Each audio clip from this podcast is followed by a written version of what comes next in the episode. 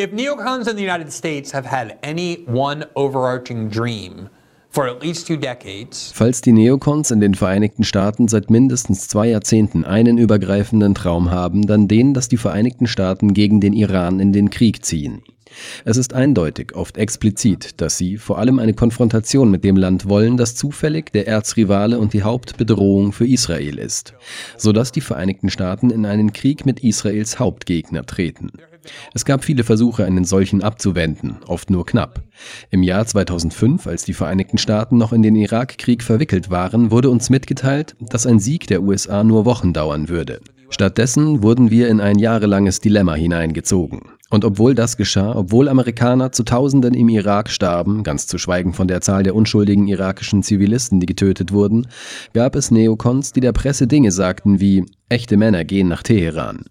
Es reicht nicht aus, dass wir die irakische Regierung gestürzt und Saddam Hussein mit Gewalt beseitigt haben. Echte Männer verstehen, dass wir das jetzt auch im Iran tun müssen. Sie haben diesen Krieg mit dem Iran seit Jahrzehnten herbeigesehnt und gefordert. Sie haben sich alle möglichen Gründe ausgedacht, warum die Vereinigten Staaten den Iran bombardieren sollten. Und wie sich herausstellt, tun sie das schon seit Beginn des Angriffs auf Israel am 7. Oktober, als Personen wie Nikki Haley und Lindsey Graham auftraten und nicht nur sagten, wir sollten Israels Krieg bewaffnen, finanzieren und finanzieren, wie wir es getan haben, sondern Nikki Haley, Lindsey Graham und diese ganze Schar begannen, noch bevor der Angriff vom 7. Oktober überhaupt stattgefunden hatte, zu fordern, wir müssten den Irak angreifen, und zwar massiv. Und es scheint nun, dass das auslösende Ereignis, das dazu führen könnte, endlich eingetreten ist, nämlich ein Drohnenangriff auf einen US-Stützpunkt in Jordanien, den die Vereinigten Staaten dem Iran und vom Iran unterstützten Milizen vorwerfen oder zuschreiben. Dabei kamen drei amerikanische Soldaten ums Leben. that the United States blames on or attributes to Iran and Iran-backed militias, and it ended up killing three American soldiers. There have been lots of these attacks over the past three months that the United States has been also engaged in. The United States has been bombing in den letzten drei Monaten gab es viele dieser Angriffe, an denen auch die Vereinigten Staaten beteiligt waren.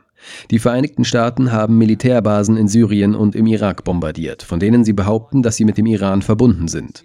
Der Iran oder von ihm unterstützte Milizen haben nach Angaben der Vereinigten Staaten Angriffe auf US-Stützpunkte in Syrien, im Irak und in Jordanien verübt und die dort befindlichen Menschen getötet. Es schien nur eine Frage der Zeit zu sein, bis tatsächlich ernsthafter Schaden angerichtet würde. Es wurden zwar schon mehrfach amerikanische Soldaten verwundet, aber bisher noch keiner getötet. Ich glaube, die meisten Amerikaner wissen nicht einmal, dass die Vereinigten Staaten Stützpunkte in Jordanien haben, geschweige denn in Syrien und im Irak. Warum haben wir immer noch einen Militärstützpunkt im Irak? obwohl das Land deutlich gemacht hat, dass es unseren Abzug wünscht? Warum haben wir eine Reihe von Militäreinrichtungen in Syrien, einem Land, mit dem wir uns offiziell nie im Krieg befunden haben, obwohl die syrische Regierung die militärische Präsenz der Vereinigten Staaten in ihrem Land offensichtlich nicht wünscht? Warum haben wir Militärstützpunkte in Jordanien und in der gesamten Region, wo wir das Leben amerikanischer Soldaten riskieren, die in einer Region, in der wir in einen sehr ernsten Krieg verwickelt sind, der die Region extrem polarisiert und aufheizt, nicht sehr gut geschützt sind? Es ist natürlich vorhersehbar, dass die Wut in dieser Region nicht nur auf Israel, sondern auch auf seinen wichtigsten Schutzherrn, die Vereinigten Staaten, diese Truppen in Gefahr bringt und mit hoher Wahrscheinlichkeit Angriffe von Menschen in dieser Region provoziert, die auf die Vereinigten Staaten wütend sind, da sie den Krieg Israels finanzieren und mit Waffen versorgen. Und das ist genau das, was geschehen ist. Man kann nicht durch die Welt ziehen, die Kriege anderer Länder finanzieren und seine Truppen überall in der Region stationieren und erwarten, dass man nicht irgendwann einmal angegriffen wird. Das ist keine realistische Sichtweise auf die Welt. Und jetzt, nach diesem Angriff, bei dem drei amerikanische Soldaten getötet wurden, begreifen viele in Washington dies nicht nur als Gelegenheit, sondern als Notwendigkeit für Joe Biden, Ziele im Iran zu bombardieren, der aus vielen Gründen so gefährlich ist. Der Iran ist dreimal so groß wie der Irak. Das Land verfügt über viel ausgefeiltere militärische Fähigkeiten. Sie haben ihre Finger in mehreren Ländern der Region und können großen Schaden anrichten. Their tentacles in multiple countries throughout the region and can do a great deal of damage. Hier ist ein Artikel der New York Times, die stets die Dynamik in Washington wiedergibt, was meiner Meinung nach wichtig ist zu verstehen. Die heutige Schlagzeile lautet, Bidens Optionen reichen von unbefriedigend bis riskant nach dem Tod von Amerikanern. Zitat, Präsident Biden balanciert zwischen politischem Druck, militärischem Kalkül und regionaler Fragilität, nachdem ein Drohnenangriff drei Militärangehörige getötet hat. Biden könnte Angriffe auf die Stellvertreterkräfte anordnen, was eine erhebliche Eskalation der Whack-a-Mole-Angriffe wäre, die in den letzten Wochen in Syrien, Irak und Jemen durchgeführt wurden. Bislang haben diese Angriffe den vom Iran unterstützten Gruppen, die mehr als 160 Angriffe verübt haben, einen Dämpfer versetzt. Doch wie Biden selbst vor zehn Tagen feststellte, konnten diese Gruppen dadurch nicht abgeschreckt werden. Biden könnte beschließen, gegen die iranischen Lieferanten von Drohnen und Raketen vorzugehen, vielleicht auch innerhalb des iranischen Hoheitsgebietes, was ein viel höheres Risiko darstellt. Seine ersten Ziele könnten Mitglieder des Korps der Islamischen Revolutionsgarden sein, von denen viele in Syrien und im Irak stationiert sind. Je nachdem, wie diese Angriffe durchgeführt werden, kann dies eine weitere Front im Krieg mit einem weitaus mächtigeren Gegner eröffnen und Teheran dazu veranlassen, sein Atomprogramm zu beschleunigen. Obviously, the focus on Iran over the past decade has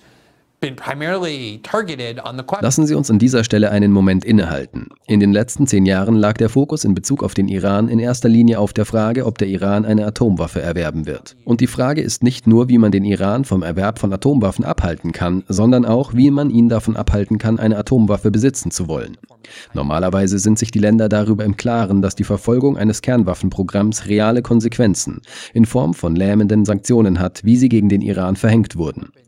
Aber die Frage ist, warum sollte ein Land Atomwaffen wollen? Die Antwort ist, dass es Atomwaffen will, wenn es sich ausreichend bedroht fühlt. Bedroht von anderen Ländern auf der Welt, die über Atomwaffen verfügen und die daher den Iran ohne große Angst angreifen können, solange der Iran keine Atomwaffen hat. Und bei so vielen Drohungen aus Washington und Tel Aviv, den Iran anzugreifen, hat der Iran natürlich einen großen Anreiz, Atomwaffen zu beschaffen. Man kann überall auf der Welt beobachten, dass Länder, die über Atomwaffen verfügen, respektiert werden und mit ihnen nicht zu spaßen ist. Das ist einer der Gründe, warum die Vereinigten Staaten, es ist undenkbar, dass sie das tun und einen Krieg mit Nordkorea beginnen könnten. Das ist einer der Gründe, warum sowohl Pakistan als auch Indien einander sehr respektieren müssen, auch wenn sie seit langem tiefsitzende Feindseligkeiten gegeneinander hegen. Wir haben mehr oder weniger den Rahmen geschaffen, in dem Länder mit Atomwaffen wissen, dass sie unverwundbar sind und dass sie, sofern sie über keine Atomwaffen verfügen, Gefahr laufen, von den Vereinigten Staaten angegriffen zu werden. Das ist der Rahmen, der in den letzten Jahrzehnten geschaffen worden ist. Wenn das Ziel also darin besteht, den Iran von der Verbreitung und dem Erwerb von Atomwaffen abzuhalten, ist die ständige Androhung eines konventionellen Angriffs durch Israel oder die Vereinigten Staaten ein sehr schlechter Weg, um dieses Ziel zu erreichen. In dem Artikel heißt es weiter, da der Iran über acht Präsidentschaften hinweg schon so lange ein Gegner ist, besteht kein Mangel an solchen Optionen. Die Vereinigten Staaten haben die wichtigsten Drohnenhersteller und ihre Zulieferer im Ausland identifiziert, die den russischen Angriff in der Ukraine anheizen und die Hisbollah, die Houthis und andere Stellvertretergruppen beliefern. Der Minderheitsführer im Senat, Mitch McConnell aus Kentucky, forderte, Zitat, lähmende Kosten für den Iran. Nicht nur für die Stellvertreter der Terroristen an vorderster Front, sondern auch für deren iranische Sponsoren, die amerikanisches Blut als Ehrenzeichen tragen. Mitch McConnell unterstützt wie jeder Republikaner im Senat, mit Ausnahme einiger weniger, die er seit Jahrzehnten führt, jeden amerikanischen Krieg, jeden vorgeschlagenen amerikanischen Krieg. Und er nutzt seine Rhetorik, um zu fordern, dass die Vereinigten Staaten den Iran nicht nur angreifen, sondern dies mit großer Aggressivität tun. Senator John Cornyn, der Republikaner aus Texas, forderte Schläge gegen die Islamische Revolutionsgarde des Iran, die militärische Elite des Landes und die Hüter des Atomprogramms. Ist es vielleicht an der Zeit, einen weiteren iranischen General zu töten? Der Abgeordnete Daniel Cranshaw, ebenfalls aus Texas, schrieb am Sonntag in den sozialen Medien und erinnerte an den Angriff auf Soleimani. Zitat, das könnte die richtige Botschaft sein. Es ist interessant, dass es in der Republikanischen Partei vor 20 Jahren fast niemanden gegeben hätte, der diese Denkweise in Frage gestellt hätte. Wahrscheinlich Ron Paul und ein paar andere Leute vielleicht, aber das wäre auch schon alles gewesen. Die Republikanische Partei wäre sich völlig einig gewesen, dass die Vereinigten Staaten den Iran bombardieren sollten. Keine Zweifel an den Folgen, an der Gefahr einer Eskalation, keine Zweifel an den Gründen, warum wir überhaupt in dieser Region sind und warum unsere Truppen angreifbar sind. In der amerikanischen Rechten besteht jedoch inzwischen die Meinung, dass diese Ideen eines Angriffs auf den Irak verrückt sind. Tucker Carlson, der wohl einflussreichste Konservative in den amerikanischen Medien, hat sich gestern auf Twitter zu einem politischen Thema geäußert, was er nur selten tut. Und er nahm die Grafik von zwei Tweets auf, einen von Lindsey Graham, in dem es heißt, Treffen wir den Iran jetzt, treffen wir ihn hart, und einen von Senator John Cornyn, in dem es heißt, Teheran ins Visier nehmen. Und oben schrieb er einfach, Zitat, verdammte Verrückte.